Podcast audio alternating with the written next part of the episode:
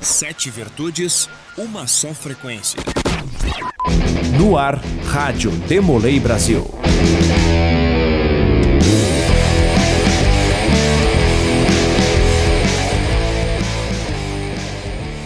Dando sequência ao programete Blitz Demolei, nós conversamos com o deputado estadual, ativista político, advogado e peste-mestre conselheiro do Rio Grande do Sul, Giuseppe Riesgo. Ao longo da entrevista, Pepe destaca as experiências na política, na gestão de uma cervejaria que teve com alguns amigos durante a faculdade e fala sobre a caminhada dentro da Ordem Demolei. Para Giuseppe, o mundo não é um conto de fadas e não é uma graduação que vai garantir uma vaga em uma empresa. É necessário solucionar problemas e gerar valor. Inicialmente, ele respondeu à pergunta: Quem é Giuseppe Riesgo? Quem sou eu, né, cara? Pá, essa pergunta é sempre muito difícil de responder, porque é, eu sempre fico um pouco na dúvida por onde começar, mas meu nome é Giuseppe Meneghetti Riesgo.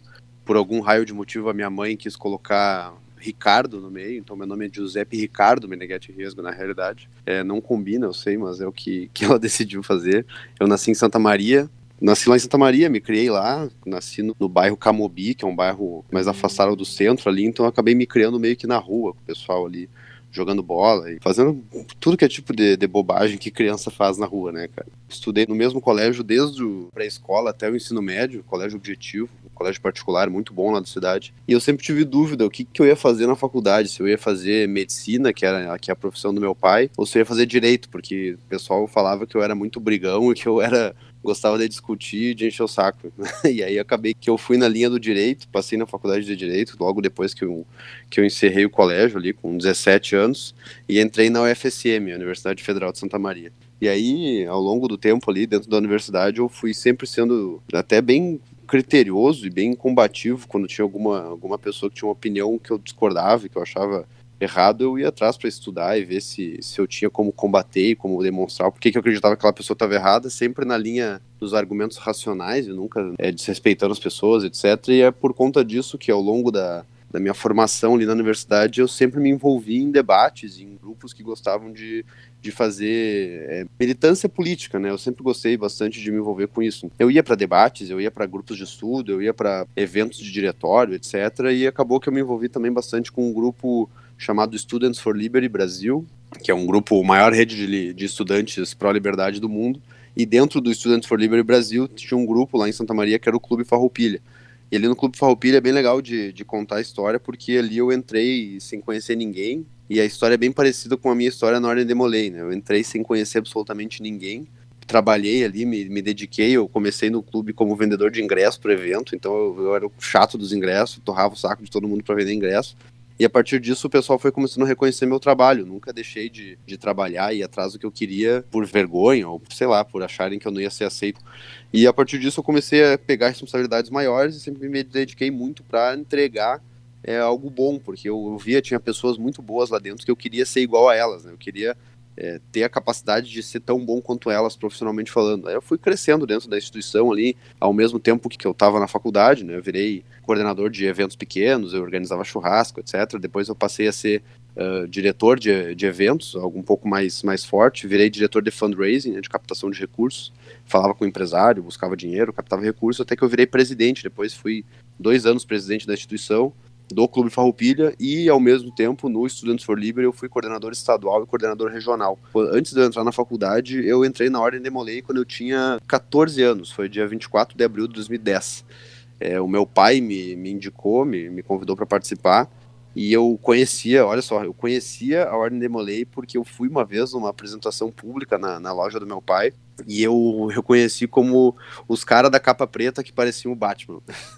e aí o, o, meu pai perguntou se eu queria entrar no negócio. Eu até, de início, eu achei, achei meio que não fazia muito sentido eu participar, mas eu, eu, eu, fui atrás, já que meu pai me indicou, eu, eu resolvi participar, fiz as entrevistas lá, é, fui iniciado e de início não gostei. Eu simplesmente não gostei, assim, eu eu fui nas, nas primeiras reuniões, não gostei muito, achei muito metódico, achei muito travado, muito parado. Imagina, um PA de 14 anos no meio de toda aquela galera, e a média do capítulo era muito, muito alta, a média de idade. O pessoal tinha entre 18 e 20 anos, era uma galera bem mais velha, todo mundo na faculdade. E eu lá no, no, ensino médio, primeiro ano do ensino médio, com 14 anos, lá no meio daquela galera, mas azar, eu fui atrás, continuei participando e, e o, o, mestre conselheiro da época, que era o Maurício Vidal, foi um cara que me torrou muito saco, assim, o cara me incomodou muito pra eu ir nas reuniões, ele me encontrava na rua e ele me parava e me, me xingava que eu não tava indo nas reuniões e me mandava ir. E aí eu, até que eu comecei a ir mais, assim, pra, pra ele parar de me incomodar e eu fiz algumas amizades, assim, fiquei amigo do, do Pedro, que é um cara que, é, que é, sempre foi importante para mim dentro da ordem, o Pedro Silva Souza, o, o, o Piá tinha 14 anos e tinha uma barba gigantesca, a galera mais das antigas aí vai lembrar, que era um gurizão, barbudão mais novo, e aí dentro da Ordem Demolei da mesma forma que no Clube Farroupilha ali, eu fui, fui, fui crescendo na minha ali, fui, fui aprendendo, fui estudando, é, quis ir atrás da, das coisas e aprender, e aí eu botei como, como objetivo, assim, que eu queria ser mestre conselheiro do meu capítulo, até que eu é, ao longo do, do, do, tempo ali, eu fui convidado para ser segundo conselheiro, que era que era, um, era, tinha uma tradição ali no capítulo que o pessoal convidava, ninguém podia se candidatar avulso, como é agora, que que tá, tá no regimento, está nos, nos, nos, códigos da ordem. E aí eu fui mestre conselheiro em 2013, uh, gostei, me envolvi, me dediquei, fiz um trabalho legal, foi, foi muito bom. Uh, depois me candidatei a mestre conselheiro regional da região Centro Missões, fui eleito mestre conselheiro regional e aí mais adiante, ali em 2015, eu, eu resolvi me, uh, me alçar, tentar ser mestre conselheiro estadual, porque tinha muita gente que eu, que eu via, principalmente o Cadu, o Fofo, que eram caras é, muito bons, excepcionais, que eu, eu admirava muito eles, eu gostava muito deles, eu queria também mostrar que eu podia ser que nem eles, né? mostrar que eu tinha capacidade de, de trabalhar tão bem quanto eles e estar tá naquela posição que eu achava essencial e fenomenal. Assim. Então eles marcaram muito a minha, a minha adolescência ali na hora de Demolei e eu queria também poder marcar a vida de outros jovens que, quem sabe, entrassem também. Aí eu me candidatei a, a mestre conselheiro estadual junto com o, com o Polaco, né? A gente sempre falava que era uma gestão de duas pessoas e, e, efetivamente é uma gestão de duas pessoas, ninguém faz nada sozinho. Então eu e o Polaco fomos mestres conselheiros estaduais e a gente é, se candidatou e o risco é ganhar, né? Como eu falo pro pessoal, o risco é ganhar. E acabou que a gente foi eleito e eu trabalhei aí na Ordem de Molei durante um ano como mestre conselheiro estadual. Foi uma experiência fenomenal. Indicaria para todo mundo que tivesse a oportunidade de poder se candidatar a mestre conselheiro estadual, que muda, muda vidas. Assim, a Ordem de Molei, ela, ela entra na tua vida muito mais. Né? E aí, em paralelo a isso, né, que nem eu contei ali do Clube Farroupilha, etc., eu também tinha uma, uh, tinha uma cervejaria com alguns amigos meus. Eu trabalhava vendendo cerveja, era uma jornada quádrupla que eu fazia ali. Eu era mestre conselheiro estadual, era presidente do Clube Farroupilha, tinha uma cervejaria fazia faculdade ainda. Então a, a, minha vida era meio, meio conturbada e corrida. Assim, fazia estágio ainda no Ministério Público, quando eu era estudante de Direito. Aí, enfim, eu me formei ali na faculdade em 2017, final de 2017, né? Tomei, uh, fui diplomado em 2018 e resolvi me candidatar a deputado estadual ali no final de, de 2018 porque é, junto, aliado toda a minha, minha vontade de, de demonstrar as minhas ideias e fazer é, alguma coisa para mudar o meu, o meu país, o meu estado, eu, eu percebi uma oportunidade interessante que a política estava mudando muito e eu me, me, me encaixei bastante nessa tentativa de mudança e resolvi me candidatar para ver o que, que, que, que acontecer. Eu tive a imensa felicidade de muita gente apoiar estado afora, muitos irmãos, muitos demolês apoiaram o estado afora. E foi um sucesso, assim, a campanha foi muito boa, principalmente porque tinha muitos amigos meus ao redor do estado que me ajudaram, me auxiliaram e, e como eu disse antigamente, anteriormente, o, o risco é ganhar, né? Acabou que eu, que eu fui eleito deputado, deputado estadual pelo Partido Novo, com uma quantidade pequena de votos, mas é, foi a quantidade suficiente, 16.224 votos, para alguém que nunca foi candidato é algo bem relevante. E, enfim, é isso. Agora eu sou deputado estadual, sou advogado, né? Me formei na universidade, tirei a OAB, sou advogado, deputado estadual e uh, demolei sênior aí do capítulo Santa Maria, número 196. Basicamente essa é a minha vida aí. Não sei se foi muito demorado, mas é, é isso aí. Não, de forma alguma. E a gente percebe na tua carreira o ativismo político desde cedo. A gente percebe também uma sociedade extremamente polarizada hoje. Política está relacionada com juventude protagonista? É possível ser político e não ser partidário? Cara, eu diria que eu diria que sim. Na verdade, todo, toda pessoa é, é política, né? Tu acaba tendo uma opinião, é, por mais que tu manifeste ou não manifeste ela, Uh, a democracia moderna exige que tu vote, né? Então tu vai lá, tu vota, se manifesta, tu acaba sendo político. E o, o jovem nesse processo ele é essencial porque a gente está num momento de troca de geração. Os políticos antigos eles estão se aposentando, estão saindo e tem, tem poucos que são do, uh, digamos, da, da, meia geração entre os antigos e a, e a de agora. Então vai ter muito espaço para mais jovens no futuro. Então eu acredito que sim, todo mundo acaba se envolvendo com política, gostando ou não gostando. É, o próprio, se eu não me engano, era o Platão que dizia que é, a punição dos bons que não querem se envolver com política é ser governado pelos maus. Então, a gente pode querer ou não querer, gostar ou não gostar da política, é, mas os políticos eles têm o poder de criar legislações e executar essas legislações e influenciar na nossa vida. Então, a cadeira do parlamento nunca vai estar vazia, a cadeira do presidente, do governador, do prefeito nunca vai estar vazia. E cabe a nós uh, colocar pessoas que nós confiamos lá para ocupar aquelas cadeiras, porque se a gente não se é, não se engajar e não se manifestar, acaba que outras pessoas vão estar tá ocupando aqueles espaços e o risco é que sejam pessoas não tão bem intencionadas. E para se eleger político, para trabalhar com política, tanto na vida profissional, na vida política como um todo, e também dentro da ordem Demolei, é necessário a comunicação, é necessário ser protagonista. Então, quais as dicas que você deixa para quem está ouvindo? Vamos lá, comunicação. O que, que eu acho da comunicação? Assim? Uh, as pessoas têm que, têm que ser elas mesmas. Eu, eu tenho essa tendência de, de não tentar. Tendência não, eu tenho isso de não tentar criar personagem nenhum, de não fingir que eu sou outra pessoa, de não tentar enganar os outros demonstrando algo que tu não é. Cara, a comunicação é simplesmente fazer com que as pessoas entendam o que tu tá, tu tá tentando falar e fazer com que as pessoas uh, gostem de ti do jeito que tu é. Se tu tem que se montar muito, se, se ao tentar eh, ser outra coisa, isso não vai não vai agradar e não vai trazer as pessoas para perto. O, o, melhor o melhor comunicador é aquele que, que tem o carisma e, e faz com que as pessoas gostem dele. Então, eu nunca estudei muito estratégia de comunicação, mas sempre que, que eu encontrei coisas desse tipo, é a linha de pensamento era sempre essa: é seja tu mesmo, é, faça com que as pessoas gostem de ti por quem tu é, é, não tente não tente enganar, não tente mentir, não tente ser, ser outra, outra coisa, porque isso não, não cola, isso não pega. Então a questão da comunicação eu vejo nessa, nessa linha de, de, de pensamento aí, não só para quem quer se envolver com política, né? Porque é, querendo ou não eu, eu, não, eu não sou, eu não, eu não me considero um político, né? Eu tô nesse cargo nesse momento, mas eu não, não, não sei exatamente como que os políticos fazem, como é que eles trabalham, etc. Eu estou fazendo do jeito que eu acho que é o certo, eu estou me comunicando do jeito que eu acho que é o certo. Então, até para pessoas aí na, que não queiram se envolver com, com política na sua vida profissional, é, a dica que eu dou é seja tu mesmo, faça é, teja, tenha contatos sinceros com as pessoas que a comunicação vai fluir melhor dessa forma. E tu citou também, durante tua carreira ali, quando jovem, tu abriu uma cervejaria, a Boca do Monte. Sim. Que acabou fechando em 2018, até por questão de tributos, burocracia, entre outras coisas.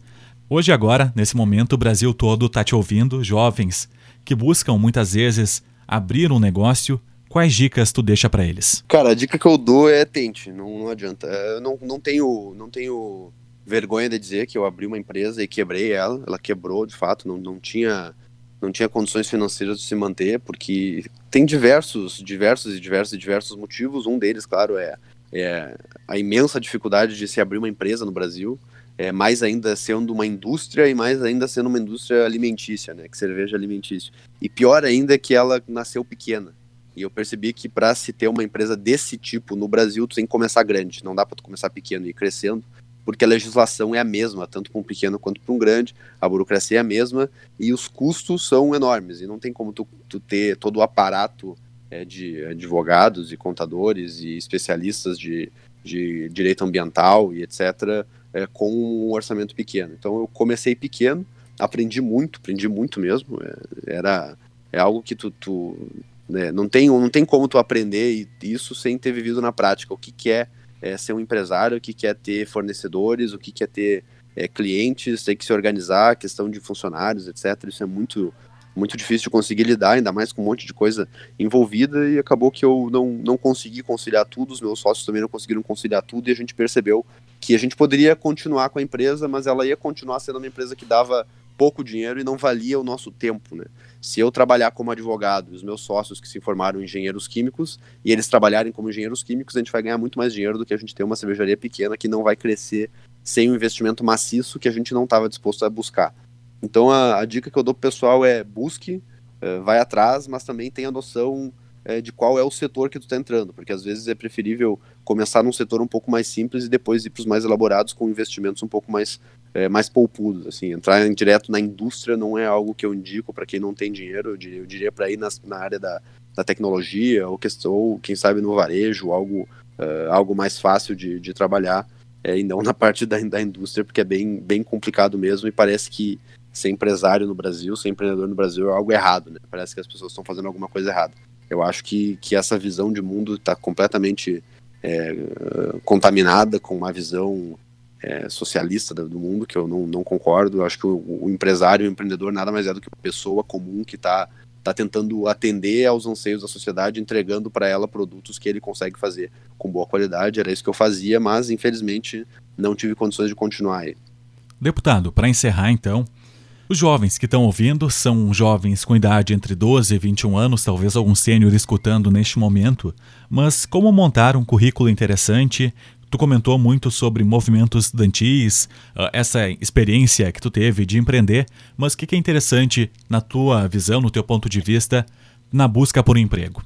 Cara, uma pessoa que busca emprego, ela tem que entender que não é por conta dela ter um diploma que ela merece um emprego.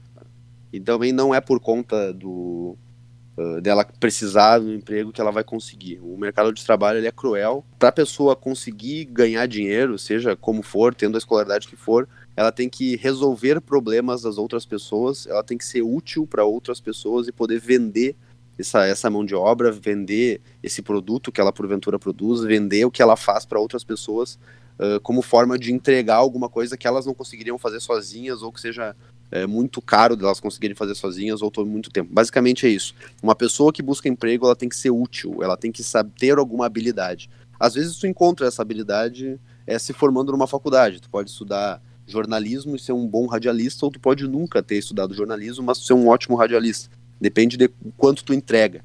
Tu pode ter, tu pode estudar medicina, quem sabe, e ser um, e ser um, um médico de qualidade, mas outra pessoa que estudou medicina também, ela pode ter uma qualidade muito maior. Então, o que importa é a tua qualidade, o que tu entrega. Tem gente que nunca fez faculdade, que tem, é, tem muito, muito dinheiro, tem um emprego muito, muito bom, e tem gente que fez faculdade e, e tem dificuldades aí para conseguir emprego. Então, o que eu acho que é, que é importante é a pessoa conseguir entregar alguma coisa. Em algumas situações tu vai encontrar isso na faculdade, tu vai estudar na faculdade, tu vai aprender e tu vai ter essa capacidade. Em outras, em outras situações tu vai encontrar isso num curso técnico. Em outras questões tu vai aprender isso na vida mesmo. Tu vai abrir a tua empresa e vai tocar adiante e vai ser uma pessoa que entrega para a sociedade. Então eu diria que é, que é isso. Tem que, tem que resolver os problemas dos outros e tem que saber, uh, saber entregar o que eles não conseguiriam encontrar em outra pessoa. Se tu conseguir entregar algo que ninguém mais entrega, se tu conseguir fazer alguma coisa que ninguém mais faz, e se tu consegue ter uma, uma capacidade de vender bem isso para os outros, tu vai ter sucesso. É, não importa o setor que tu esteja, não importa o que tu faça, não importa quem tu seja, não importa o teu sobrenome, não importa a tua cor, o teu credo, a tua sexualidade. Desde que tu seja uma pessoa competente, que entrega o que se propõe, cumpre os contratos, faz o que foi pedido, é, não, ser, não, não é uma pessoa é, que engana, que mente ou que deixa os outros para trás, cara, aí aí o céu é o limite. É isso que eu, que eu acho que é o que é a linha aí para o pessoal que está buscando emprego, está buscando se inserir no mercado de trabalho. O mundo não é uma não é um conto de fadas, não é algo que um lugar que tu pode correr e se esconder na, na embaixo da saia da mãe. É, o mundo ele, ele, ele exige que as pessoas sejam sejam boas no que elas fazem e, e consigam entregar algo de relevante para a sociedade. Esse é o Giuseppe Riesgo, participando do segundo programete Blitz Demolei. Fique ligado na programação da Rádio Demolei Brasil. Este foi o programa da Rádio Demolei Brasil. Apresentação de Eduardo Varros. Edição de Jafá Barbosa. Uma produção da Comissão de Marketing do Gabinete Nacional 2019-2020. Tem uma sugestão para os próximos programas? Mande um WhatsApp para o telefone 51 99366 9127.